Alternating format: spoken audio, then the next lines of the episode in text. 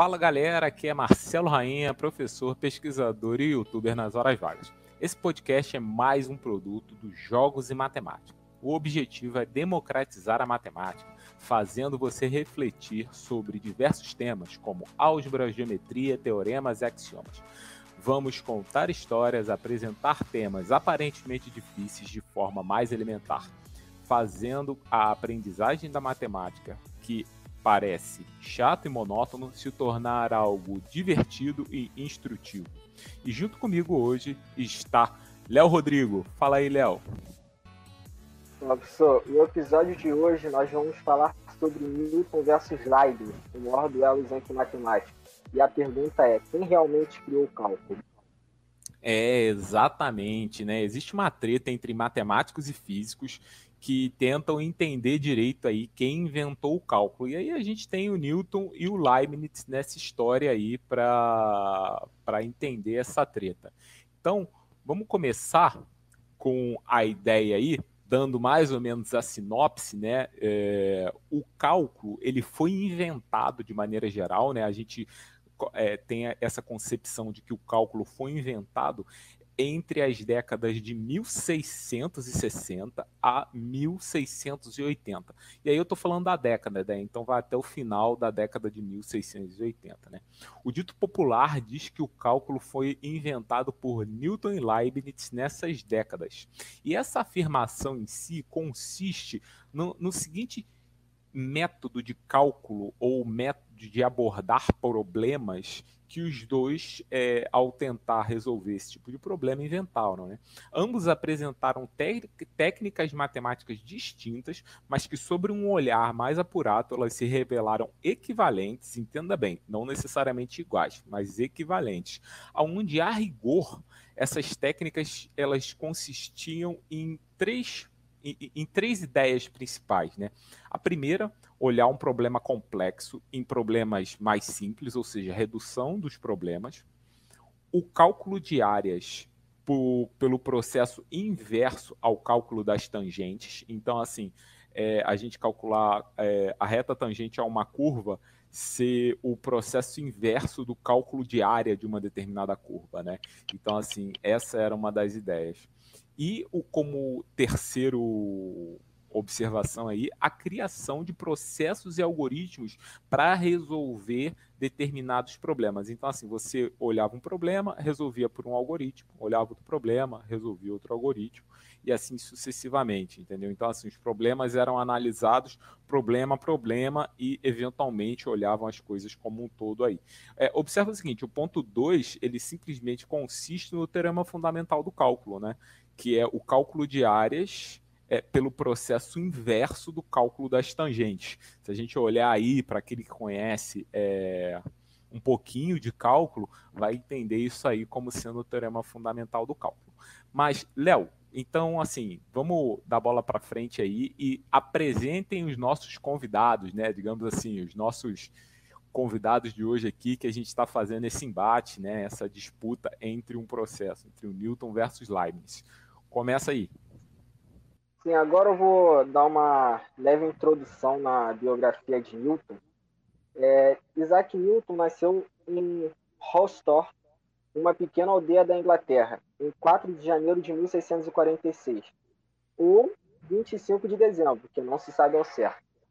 É, com 18 anos, ele foi aceito no Trinity College, da Universidade de Cambridge, Passou quatro anos em Cambridge e recebeu seu grau de bacharel em artes em 1665. Entre 1665 e 1667, durante o tempo em que a universidade ficou fechada em consequência de uma é, da peste bubônica, que é um período bem parecido com o que nós estamos vivendo hoje, é, na pandemia, que assolou e matou um décimo da Inglaterra naquele tempo, ele fez as suas maiores descobertas, para a ciência. Ele descobriu a lei fundamental da gravitação, imaginou as leis básicas da mecânica, inventou os métodos de cálculo diferencial e integral, além de estabelecer os alicerces de, de suas grandes descobertas ópticas. É, na década de 1690, Newton escreveu uma série de folhetos religiosos que tratavam da interpretação literal e simbólica da Bíblia.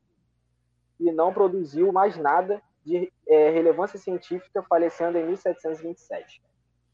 É, então, assim, aí a gente viu a biografia do Newton, né? É, o Léo comentou aí que ele nasceu em 1643, no caso, no dia 4 de janeiro, ou no dia 25 do 2, né, no Natal de 1642, né? Assim, o Newton é uma figura relativamente controversa, porque do, meia, do meio do final da vida dele, ele começou assim a viver com uma coisa muito louca aí, que é o processo alquímico, né? Essa coisa de tentar transmutar, transformar materiais e tudo mais. É, foi uma pena, assim, né, que ele começou a olhar as coisas por esse ângulo e acabou não produzindo mais nada, né. Bom, é, o nosso outro convidado de hoje, né, digamos assim, fazendo parte da nossa peça, é o Leibniz. Né? Léo, fala mais um pouquinho do Leibniz aí, porque eu vou falar pra caramba nesse podcast já, então dá o panorama do Leibniz aí, depois eu falo um pouquinho mais. É, Leibniz, ele nasceu na cidade de Leibniz, na Alemanha, no dia 1 de julho de 1646. É, logo cedo ficou órfão de seu pai e foi criado pela mãe.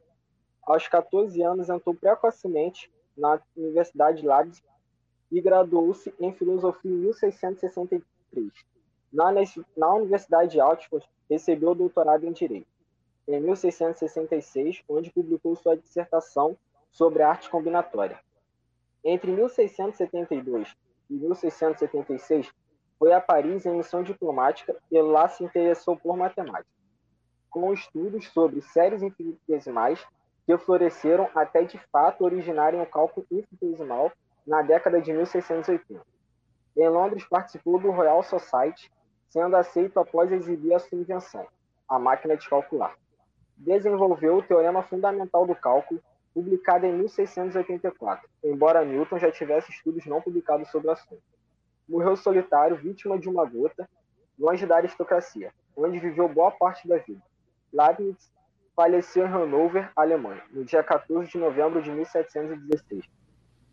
É, então a gente tem os dois, você vê que eles eram contemporâneos, assim, né? O Leibniz é de 1646 e o Newton de 1643, né? Poucos anos de diferença muito provavelmente, como o Leibniz foi precoce, se os dois morassem na mesma cidade, teriam ido à faculdade juntos. É claro que o Newton também era precoce, né? Assim, reza a lenda que o Newton ele já tinha dominado toda a geometria da sua época, e não era uma geometria muito trivial, né? Assim, não era bem os elementos com 14, 16 anos, ele já tinha todo esse processo. É, ele tem um, um, uma fala é, que é muito famosa, né? Assim, tudo que eu construí foi sobre as costas gigantes, falando do Galileu, do, do, do próprio Arquimedes e, e, de toda a matemática que se construiu até a época. Bom, mas agora a gente está aqui para falar, né, um pouco das semelhanças e diferenças dessa escola newtoniana de cálculo, dessa escola é, leibniziana, né, digamos assim, de cálculo. É, é mais uma vez, eles inventaram é, coisas equivalentes, não é que elas fossem iguais, né, porque é, é difícil falar que coisas são iguais, mas é, eles inventaram dois processos equivalentes para resolver problemas distintos. Só que aí as escolas foram caminhando e foi se vendo que eles podiam, a partir de um, um resultado de um, podia ser resolvido um problema do outro, e a partir do resultado do outro poderia ser resolvido o problema de um. Né?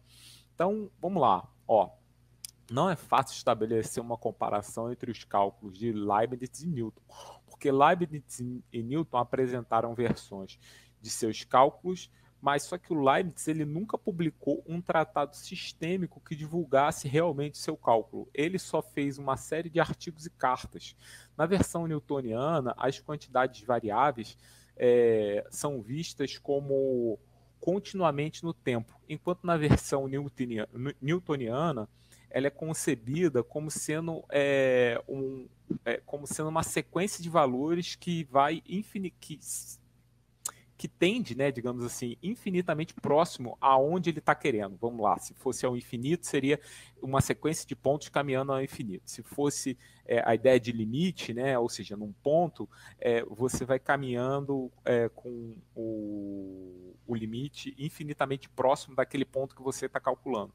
Mas você já entende a primeira distinção de um para o outro, porque o, o Newton tem uma abordagem contínua do seu processo, né? ele olha as coisas como sendo um fluxo, e o Leibniz ele olha as coisas um pouco discretas, entendeu? Então, assim, ele está olhando. É, isso é uma visão bem, bem do curso de análise matemática. A impressão que eu tenho é que a visão do Leibniz é uma visão bem do curso de análise matemática que a gente tem hoje em dia, entendeu? A gente tenta enxergar as coisas por limite de sequência é, e, e como se fossem pontinhos se aproximando enquanto o Newton ele tinha uma abordagem que é comumente vista no curso de cálculo mesmo, propriamente dito.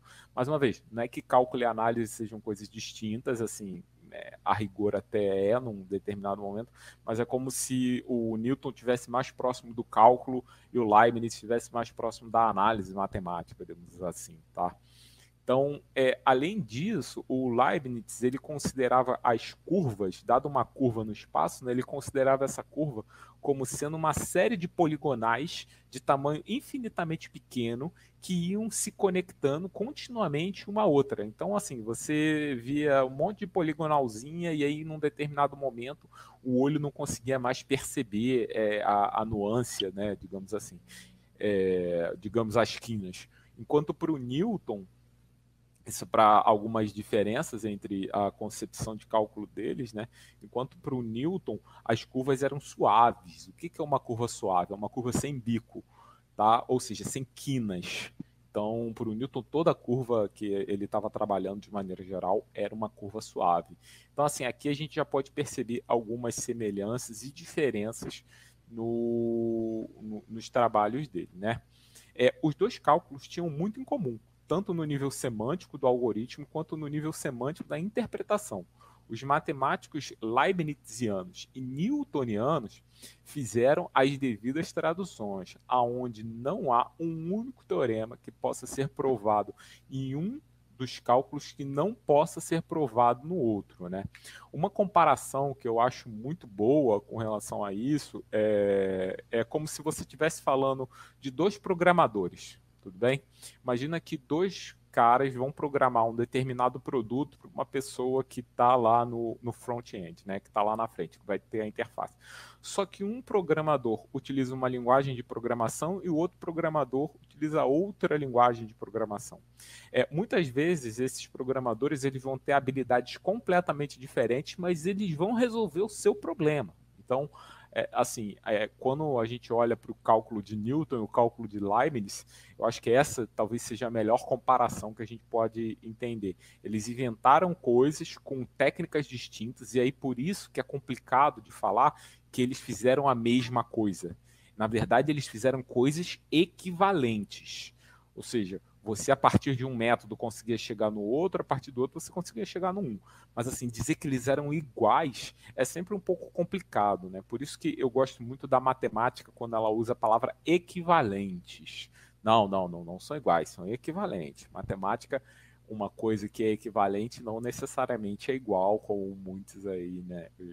O Léo ainda está nos períodos iniciais, né, Léo?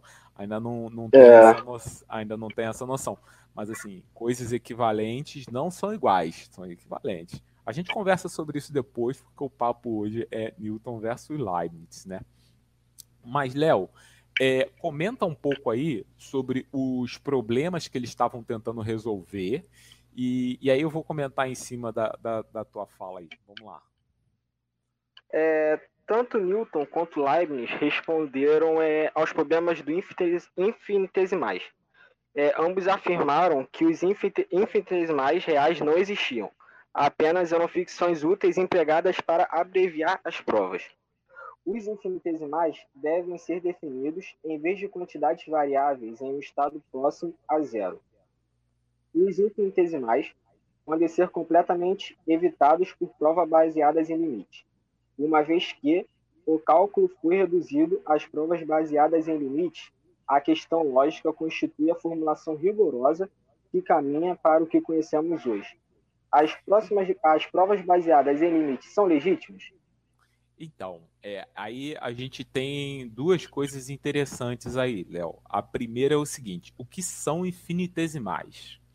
É, muitas vezes, quando os eu vou botar assim, os matemáticos pré-Leibniz e Newton estavam tentando fazer demonstrações ou provar coisas, eles utilizavam quantidades pequenas, é, infinitamente pequenas, e começavam a fazer operações com elas.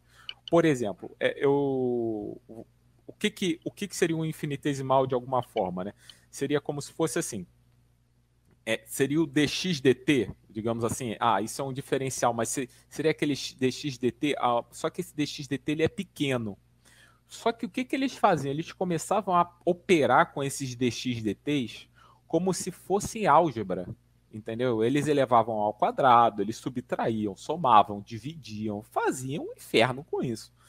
E era uma coisa que para o matemático era altamente esquisito. Eu sei que você que está ouvindo esse podcast e, e, fez o curso de física vai falar para mim assim: Ué, mas não é assim que faz, não?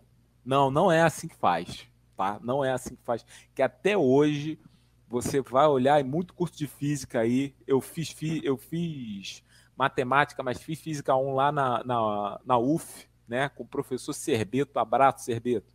E eu lembro dele usar, ele levava ao quadrado, dividia, multiplicava, e aí isso aí não era justificado de certa forma. Era uma coisa meio maluca. E olha que assim, as pessoas estão usando esse tipo de concepção hoje, então assim, é, ou seja, não era rigoroso. E, e, e, bem ou mal, o Newton, ele nem se preocupava tanto com esses infinitesimais assim, ele simplesmente se atinha muito à técnica que que foi colocada a ideia de fluxo contínuo, mas em particular ele resolveu esse problema que os matemáticos se incomodavam um pouco. O Leibniz, então, ele se incomodava bastante com a ideia do cara operar esses infinitesimais aí como se fossem números, né? E eles não eram bem números, não funcionava bem assim. Um livro talvez que você possa é, dar uma olhada aí para ver como é que isso funciona é o livro da Tatiana Rock sobre história da matemática. Eu vou deixar na descrição do podcast para você poder é, consultar, é bem interessante, tá? Então assim, é, e aí foi sim integrado a ideia de limite. É claro, gente, que não é a ideia de limite que a gente tem hoje. Isso também é uma outra coisa importante. É uma ideia incipiente de limite, é uma ideia do, do, do que aquilo dali deveria ser. Né? Hoje em dia, eu acho que mesmo dentro dos cursos de cálculo que a gente vê aí dentro da maior parte das universidades, no curso de cálculo o aluno não sabe o que é limite. O, o aluno ele substitui, por exemplo, sei lá, é, limite quando x tende a 2 de x ao quadrado. Léo, como é quanto dá isso aí? Você bota no lugar do x o 2, correto? E aí vai ficar Sim. 2 ao quadrado. Então, assim, é, isso, isso não é limite, Léo. É, infelizmente, eu, o Léo ainda está fazendo cálculo 1, gente. Então, assim, infelizmente, eu tenho uma notícia triste para te dizer, porque isso não é limite. Limite, a, a, a rigor, é uma frase. Limite tem a ver com uma, com uma frase. É, ele, ele diz que para qualquer número maior do que zero vai existir um outro número relativamente pequeno, de tal forma que se você tiver, é, se o módulo, né, digamos assim, se x estiver próximo do número que eu quero que calcule o limite, então o, o f desse número vai estar tá próximo do, do do limite em questão, né, do limite que a gente está calculando. Ou seja, se o x está próximo de 2, significa que o f de x vai estar tá próximo de 4. Então, limite, na verdade, é uma frase. E nessa época, a, e, e, as pessoas ainda não tinham noção disso, até porque a noção de limite exata e, e, e, rigorosa, ela só foi estabelecida no final do século XVIII, e aqui a gente ainda estava olhando o século XVII, né? Então, assim, é, era uma coisa muito incipiente. Mas é um processo de, de, de mental, das pessoas aceitarem aquilo que estão fazendo. Então, essa pergunta, assim, as provas baseadas em legítimo em limite são, le são legítimas, por que, que elas seriam mais legítimas do que as provas baseadas nos infinitesimais, né? Por que, que eu não posso usar uma ou a outra e tudo mais? ou por que, que as duas não estão erradas, ou por que uma está mais certa ou mais errada que a outra. Isso acaba sendo uma questão filosófica delicada, onde o Newton e o Leibniz eles estavam passando por esse processo de avaliação. Eu acho que o, o Leibniz principalmente, né, porque quando você vê o Newton de maneira geral, ele tinha muitas preocupações físicas.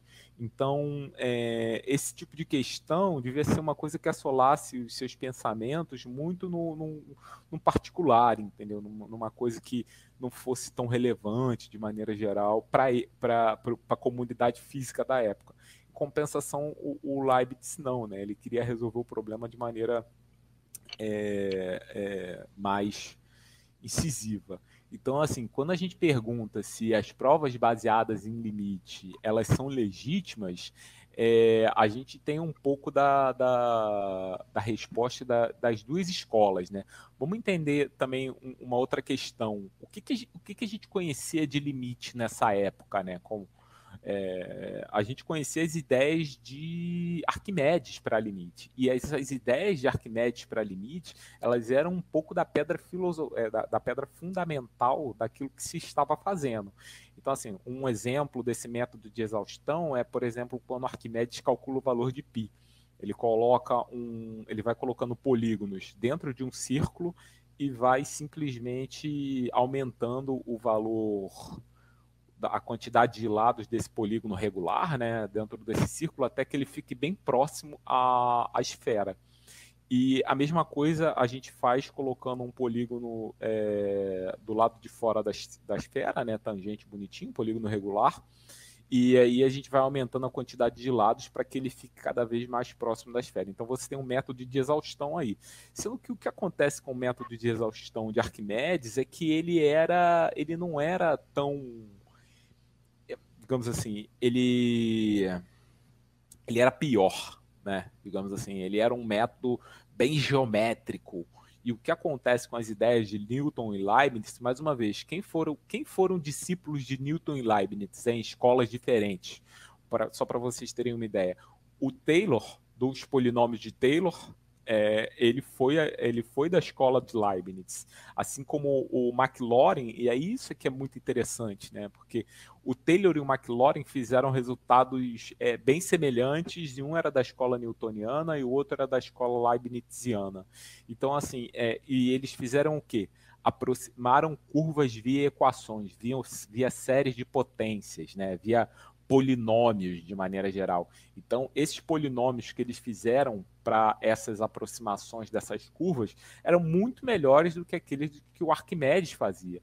Então, você tem escolas procurando aproximações por curvas é, que são referendadas pelo. Que, que fazem contas mais rápidas do que o princípio de Arquimedes que você tinha anteriormente, entendeu? Então, assim, é, o que acontece é, é exatamente isso. O, o, eu acho que é muito quando a gente começou a pensar, por exemplo, na própria física. Ah, a física de Einstein é uma generalização da física newtoniana? É. Por quê? Porque no mundo real, a teoria da relatividade e a, teo e a teoria newtoniana da física, elas coincidem. E então tá tudo certo. E o que é, eles estão fazendo nessa época, eles, falam, eles estão fazendo assim, olha, a nossa teoria, ela coincide com a teoria do Arquimedes. Então, isso dá força para o que vai acontecer no futuro, né? Eu acho que é, é, esse é um pouco do, do dessa, desse buscar a legitimidade do que eles estão fazendo vem muito dentro dessa perspectiva. Léo, lê para a gente aí o, essa citação do Leibniz, né, que está escrita aí no texto, e pode ler os outros pontos também, né, para vocês terem uma ideia de como eles referendavam o Arquimedes, de maneira geral. É, sim, é, Leibniz escreveu que, na verdade, em vez do infinito ou do infinita, infinitamente pequeno, pode se tornar magnitudes que são tão grandes ou tão pequenas que o erro será menor do que o erro dado, de modo que um difere do estilo de Arquimedes apenas nas expressões, que são, em nosso método, mais diretas e mais aptas à arte da descoberta. É, quem escreveu isso foi o Leibniz, né, em 1701, E assim, só para a gente ter uma ideia, a, a, abordagem newtoniana à questão da existência dos infinitesimais era semelhante à do, do, do Leibniz nesse sentido, de fazer uma referência ao Arquimedes. Né? E ele deixa claro que os infinitesimais podem ser substituídos pelo uso de limite. Né? Não há, portanto, uma forte oposição conceitual entre é, Newton e Leibniz é, a, o que a gente tem em si é que as atitudes são diferentes, né? O Leibniz ele quer eliminar esses infinitesimais. O Newton ele simplesmente está dizendo, olha, dá, dá para fazer 100, entendeu? Então é mais ou menos essa a perspectiva que a gente tem, né? Newton viu o princípio de, de exaustão de Arquimedes como uma pedra fundamental o Leibniz ele só fazia menção, ele só fazia, olha, gente, tá vendo? Com o meu método eu consigo provar as coisas que o Arquimedes fez bem mais rápido.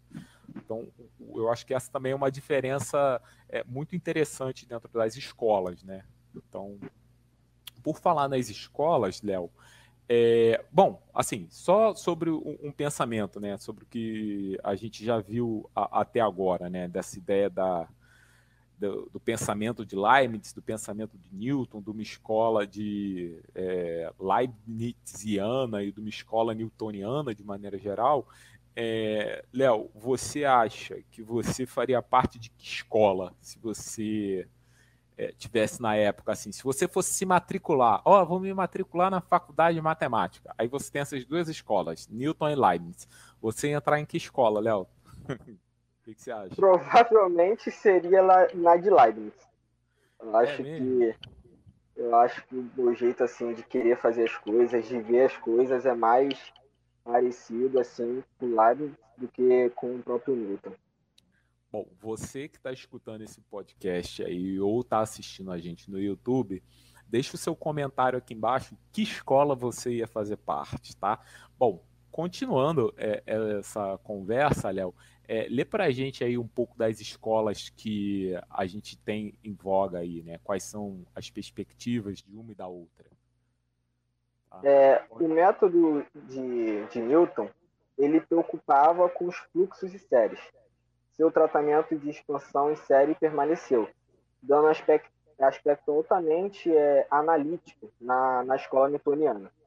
No cálculo das escolas é, leibnizianas, a integração por substituições e por partes pode ser realizada em uma maneira mais mecânica. Esta vantagem foi reconhecida pelos newtonianos, que frequentemente empregavam notações híbridas. É, o Newton ele enfatizou o uso de séries infinitas. Ele expandiu os fluentes, nossas equações funcionais, no caso, em séries infinitas e integrou os termos. Leibniz também empregou essa técnica, no entanto, Leibniz preferiu a integração na forma fechada. Ele procurou não por séries infinitas, mas por uma combinação finita de funções conhecidas. É, então, eu vou fazer um comentário aí sobre essas duas escolas, né, de maneira geral, principalmente no quesito integração. É, Léo, você que está fazendo o curso de cálculo 1, quando você chegar nesse curso, você vai, vai ver uma série de técnicas de integração integração por substituição simples, integração por partes, integração por substituição trigonométrica, é, decomposição em frações parciais. Tem uma série de termos aí para a gente. Já estou começando a ver um pouquinho, professor. então, já me peguei um pouquinho nisso aí já. Isso são, umas, isso são técnicas para resolver problemas, digamos assim. E, e, o que a gente usa para resolver esses problemas hoje, se você pensar no que está sendo dito, são as técnicas do Leibniz, beleza? São as técnicas da escola leibniziana. Porque, digamos assim, sei lá, você, é, você tem lá raiz de x ao quadrado, é, minto, 1 sobre raiz de x ao quadrado mais 1. E aí você quer determinar, calcular a integral disso daí. Ou seja, 1 dividido por raiz quadrada de x ao quadrado mais 1. O ponto é que você pode desenvolver, você tem duas opções. Ou você desenvolve em séries de potência esse 1 sobre x ao quadrado mais 1 e calcula a integral. Você pode fazer isso, tá? É, e calcular a integral desse cara. Ou seja, vai, você vai estar tá integrando como se fosse uma integral de polinômio. Digamos assim, tá? O que é integral de polinômio para você que está ouvindo a gente? Você tem x ao quadrado mais x, tá? Aí você quer calcular a integral disso. Você faz a integral de x ao quadrado, depois você soma com a integral de x. Você tem essa regra para resolver é, integração de maneira geral. Então, o Newton, ele pegava todas essas equações que a gente tem, seno, cosseno, raiz quadrada, raiz de número racional e tudo mais, ele expandia tudo em séries de potência e aplicava a integral em cada termo. O Leibniz, ele era, num certo sentido, mais sofisticado no, na resolução desses problemas por integração, porque ele tentava encontrar uma função que caísse certinho, caísse como uma luva nesse processo que a gente está fazendo. É, isso tem seus prós e seus contras, porque a gente tem alguns problemas aí nisso. Você, aluno de cálculo, tenta resolver essa integral aí.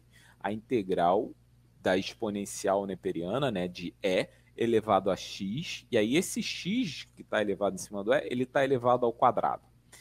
Esse cara não dá para resolver pelo método de Leibniz. Você pode tentar, pode tentar, mas esse cara não dá para resolver pelo método de Leibniz, já estou adiantando para você. O, dentro do curso de cálculo 1. De repente, num outro curso dá até para resolver, mas dentro do curso de cálculo 1 não dá. E, e, o ponto é esse, já o método de Newton, ele resolvia qualquer, a maioria dos problemas, entendeu? Sem, sem, sem churumela. Ele botava lá, pá, resolvia não tinha muito esse tipo de demanda.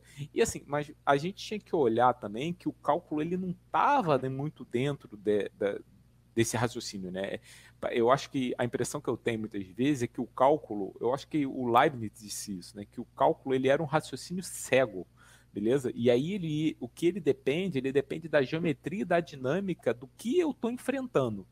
Né, digamos assim, você tem um determinado problema geométrico ou físico, e aí é, você vai utilizar as ferramentas do cálculo para resolver aquele problema dentro de um raciocínio mais, mais fechado, né, digamos assim. E, e, e, aí esse é o ponto, né? Você não tinha essa formalização que a gente tem hoje, aonde o cálculo e a análise são fechados dentro de si. Eu acho que isso, isso é uma coisa que que a gente pode considerar dentro dessas escolas. Mas assim, o que, é importante a gente, a gente ter ideia, né? É que eles fizeram coisas equivalentes. É, então, nesse sentido, se você perguntar quem inventou o cálculo, né? Eu acho que essa era uma das perguntas que a gente, eu vou botar entre aspas aqui, botou de clickbait para vocês. É, ela, não, não, ela não é facilmente respondida porque eu acho que ambos inventaram o cálculo, só que eles criaram, na verdade, escolas. E a escola matemática, ela acaba entrando dentro das questões do Leibniz, né? A escola matemática, ela referenda o modo de pensar do Leibniz. E se você olhar para a escola física de maneira geral, é, a, principalmente a física mais atual, a física que você encontra aí no seu livro do Halliday ou no seu livro do Moisés, que está guardado aí na gaveta, é, essa escola ela referenda o pensamento do, do, do Newton. Então, assim, muitas vezes você vai ver textos de matemática que um apesar de não se parecer muito com o outro, eles falam das mesmas coisas exatamente por causa disso. E olha que isso se arrasta até hoje, tá, gente? Por, vou, vou dar um exemplo assim é, que eu acho bem bacana, é que quando a gente vai estudar a é, teoria da relatividade, existem duas escolas, as pessoas falam muito de Newton e Leibniz, mas isso vai ficar para um outro podcast.